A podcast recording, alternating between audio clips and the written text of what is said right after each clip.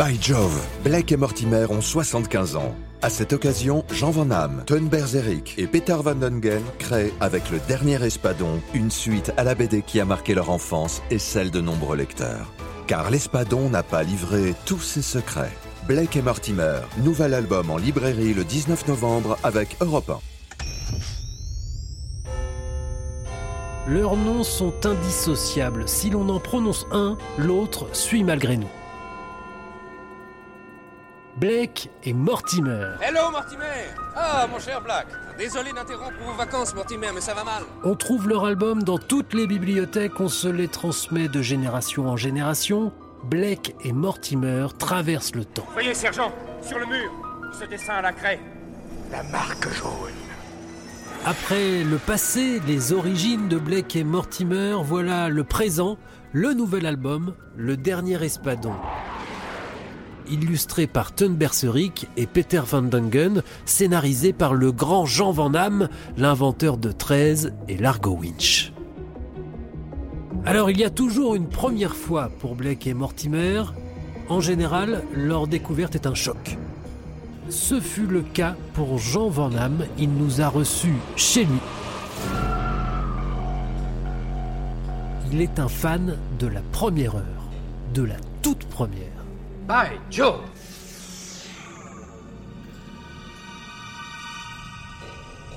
Je fais partie de ceux qui l'ont découvert dès le premier jour, très exactement le 26 septembre 1946. Mon papa m'a donné les 3 francs 50 belges que coûtait le tout premier journal Tintin qui sortait dans les kiosques. Et il y avait un kiosque au bas de ma rue, donc je me suis précipité. J'ai découvert évidemment cette première page de Jacobs, de Blake et Mortimer. Vous voyez un gros chinois qui hurle de méchante façon dans un micro, mais qui hurle. Nous avons gagné la troisième guerre mondiale.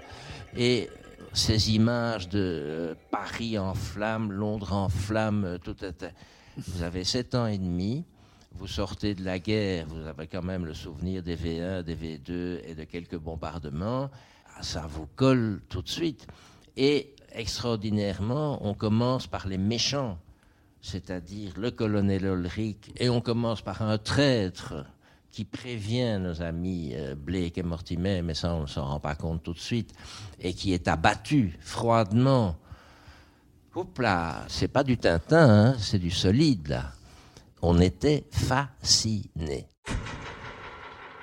En 1996, Jean Van Hamme scénarise le premier album de Blake et Mortimer depuis la mort d'Edgar P. Jacobs, l'affaire Francis Blake. Pas facile justement de reprendre le travail du maître que l'on admire, mais Jean Van Hamme n'a pas hésité une seconde.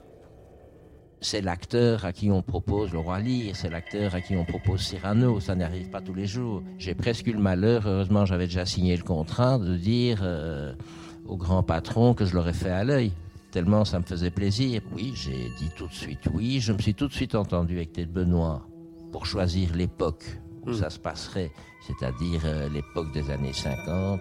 Je me dis, bon, on a eu des histoires archéologiques. On a eu des histoires, euh, mais c'est toujours Mortimer euh, qui est mis en avant, qui, qui est manifestement, et Blake est toujours un pas en arrière. Si on mettait Blake en avant, Blake semble moins charismatique que Mortimer, qui est plus truculent. Euh, Blake est plus retiré, plus euh, sérieux. Donc, on va mettre son métier en avant. À ce moment-là, il était déjà directeur du MI5, donc le contre-espionnage. Euh, j'avais repensé au livre de John Buchan, Les 39 marches, que j'avais lu. Je me suis un peu inspiré de cette atmosphère-là. Et, et c'était parti. Et malgré tout, Blake un, rôle principal, mais il n'y a rien à faire, c'est toujours Mortimer qui mène le jeu.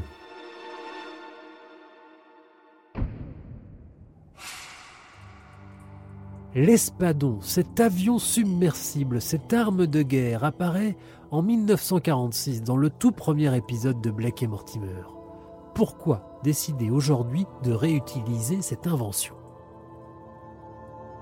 Pourquoi l'Espadon? Pour deux choses dans un précédent juste avant, Yves Sand avait raconté euh, La vallée des immortels. Et tout au début du premier tome, il rappelle les images qu'on avait vues de l'attaque des espadons et euh, de la petite guerre qui a mis la fin et l'attaque sur Lassa pour justifier la manière dont Ulrich avait survécu.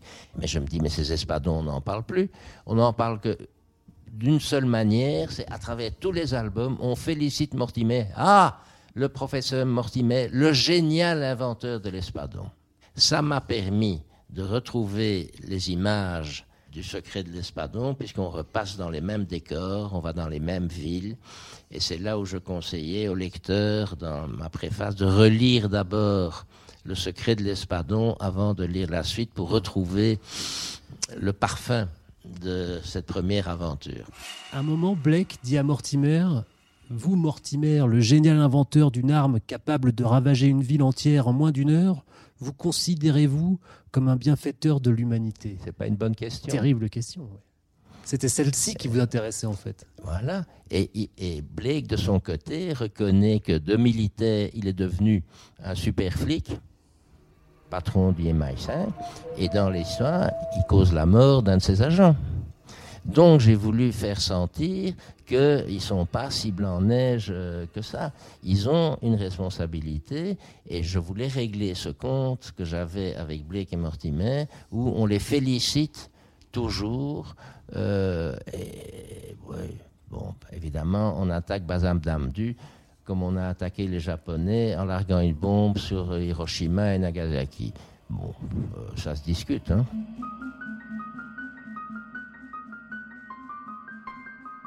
On est en 1948 et je me pose la question du bornage temporel. Est-ce que c'est parce qu'évidemment Blake et Mortimer ça ne peut pas se passer euh, dans les années 10, 20 ou dans les années 2000, c'est borné quoi, c'est 40, euh, 50 éventuellement pour aller 60, 70.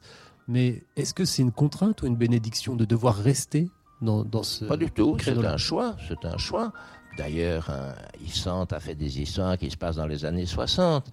Donc euh, ici, comme je voulais parler des espadons, ces espadons qui se couvraient de poussière euh, à Makran, donc la base secrète euh, devant le détroit d'Ormuz qui se trouve au Pakistan. Mais le Pakistan, il vient d'être créé, le Pakistan, en 47 lors de la partition de l'Inde.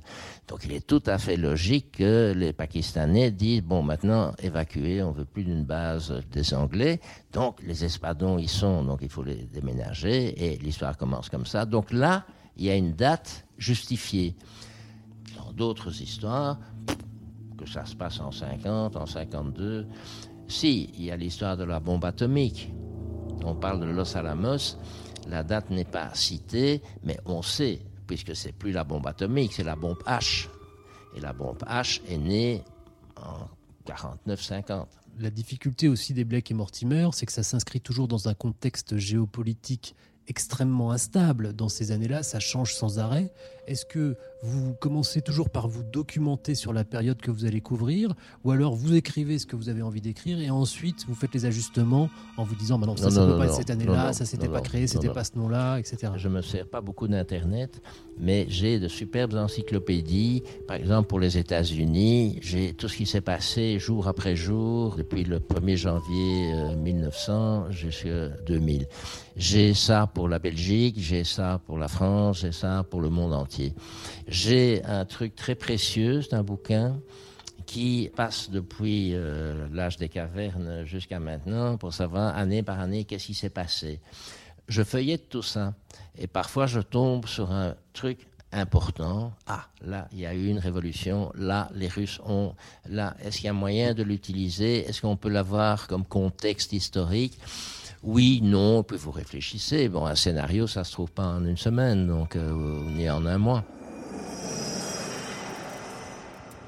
Il y a un côté un peu Alexandre Dumas dans votre manière de faire, c'est-à-dire insérer des personnages dans le grand décor de l'histoire, sans que ça dérange trop tout le reste quand même. Est-ce que parfois vous avez été arrêté par ça? C'est-à-dire vous vous dire non, si je les mets là, c'est impossible. Ça, change l'histoire. Je suis contre. Euh, Sand fait ça plus que moi. Je suis contre parce qu'effectivement, ça date. Je me souviens dans sa, sa première adaptation, euh, ils allaient quelque part où les Beatles faisaient. Donc on, prend les Beatles, donc on date. Et ça, j'essaye de l'éviter. La seule chose où je fais attention, c'est quand on dit vive le roi ou vive la reine. Donc euh, ça cite un peu, on est avant ou après 1950. Euh, euh, c'est parfois la reine, c'est parfois le roi. C'est le seul truc où, où je fais attention. J'essaye d'éviter des personnages connus pour ne pas dater. Quand vous lisez ma préface, vous avez déjà deviné que le but de l'Espadon sera de démolir euh, Buckingham Palace. On poursuit quelque chose qui aurait été psychologiquement très hum, pénalisant pour l'Angleterre, c'est le coup des Twin Towers aux États-Unis. hein. Ça a frappé l'Amérique comme aucun autre acte terroriste aurait pu le frapper. Donc on se base sur une histoire vraie. Vous lisez la préface, vous avez donc, vous, lecteur intelligent, parce que ceux qui achètent Blake et Mortimer sont forcément intelligents. Euh, c'est le critère. Donc, vous savez à quoi va servir l'espadon. De même que quand vous voyez le faux major à la première page, vous savez déjà que c'est Ulrich qui se déguise. C'est jacobsien. Je ne dis pas qu'on se fout de la tête du lecteur, mais c'est tellement jacobsien que c'est drôle. Mais justement, c'est complètement assumé, ces tics de Blake et Mortimer. c'est des Ah, évidemment. codes obligatoires, quoi. Des passages Mais, obligés. euh, c'est pas obligatoire puisque certains repreneurs, certains autres mercenaires ne s'en sont pas servis. Je me demande si je ne suis pas le plus jacobsien des repreneurs. Et cette fois-ci, j'y ajoute quelques notes d'humour, mais qui sont des notes, je dirais de petit humour, mais comme c'est dans des histoires où il y en- généralement il n'y en a pas, ça vous marque. Edgar P. Jacobs est mort en 1987, mais ses héros lui ont survécu. La question est, les héros sont-ils immortels? Je ne vois absolument pas pourquoi les héros doivent mourir. Déjà que les auteurs meurent. Si en plus vous faites mourir les héros, euh, on ne s'en sort plus. Hein. Dans 13, je faisais mourir une bonne femme, et ma femme qui lit les scénarios avant tout le monde, qui se fout pas mal à la bande dessinée, mais enfin elle lit le scénario, ben, elle dit pourquoi, elle- pourquoi tu la tues celle-là? Elle va peut-être te servir après. Bien sûr qu'elle m'a beaucoup servi par après. Donc j'aurais été idiot. Euh, Sullivan, dans le deuxième euh, Largo Winch, il aurait dû mourir. Enfin, dans Business Blues, il aurait dû mourir. Et ma femme m'a dit, mais enfin, pourquoi le tues-tu? Il pourra peut-être servir. On l'a mis dans un fauteuil roulant et il a beaucoup servi par après. Donc, c'est vrai que mourir pour avoir un moment d'émotion, eh ben, ce moment d'émotion, on peut parfaitement le regretter. Est-ce que vous avez une nouvelle idée qui vous trotte dans la tête pour Blake et Mortimer? On Pas du tout. Pas du tout. Ben non, ça peut venir, ça peut pas venir, mais je ne cherche pas particulièrement. Bon, je- Comme je vous ai dit, ça c'est en lisant le, le rappel de sang dans, dans l'attaque de Lassa, je me suis dit, mais c'est vrai, on parle tout le temps de l'espadon, mais on ne les voit plus. Et si on les voyait? Et c'est parti comme ça. C'est parti d'un petit truc. Ça peut partir euh, d'un truc, euh, mais ça peut venir à tout moment. hein, euh, pendant que je mange des tomates aux crevettes ou n'importe quand. Je ne cherche pas spécifiquement. J'avais déjà dit non, je n'en fais que trois, etc. Puis la légende explique, c'est pas une légende, que ma femme avait promis à Yves Schlier, le directeur éditorial, que j'en ferais encore un. Mais je crois qu'ils avaient bu déjà trois, quatre verres à ce moment-là. Et puis, bon, et puis c'est venu. C'est venu et j'estime que c'est mon meilleur. Regardez, Blake. Un escalier. À quelle profondeur on n'en voit pas la fin. C'est impressionnant, on dirait l'entrée de l'enfer. Allons-y. Voilà, c'était le grand Jean Van Damme qui signe le scénario du dernier Espadon chez Dargo, le nouvel épisode de Blake et Mortimer. Après le passé et le présent, retour vers le futur avec les inventions folles imaginées par Edgar P. Jacobs et Thierry Belfroy, grand spécialiste de l'œuvre et de ses inventions. Blake et Mortimer, Les Passagers du Temps, est un podcast en trois épisodes présenté par Nicolas Caro en partenariat avec les éditions d'Argo. Production Xavier Joly et Marco Grunfeld. Prise de son Victor Nolo. Merci au Centre belge de la bande dessinée, à Jean Van Damme, Yves Sante, Daniel Couvreur, Thierry Belfroy, à Bruno Le Thor pour la création sonore, à la RTBF et enfin aux éditions d'Argo.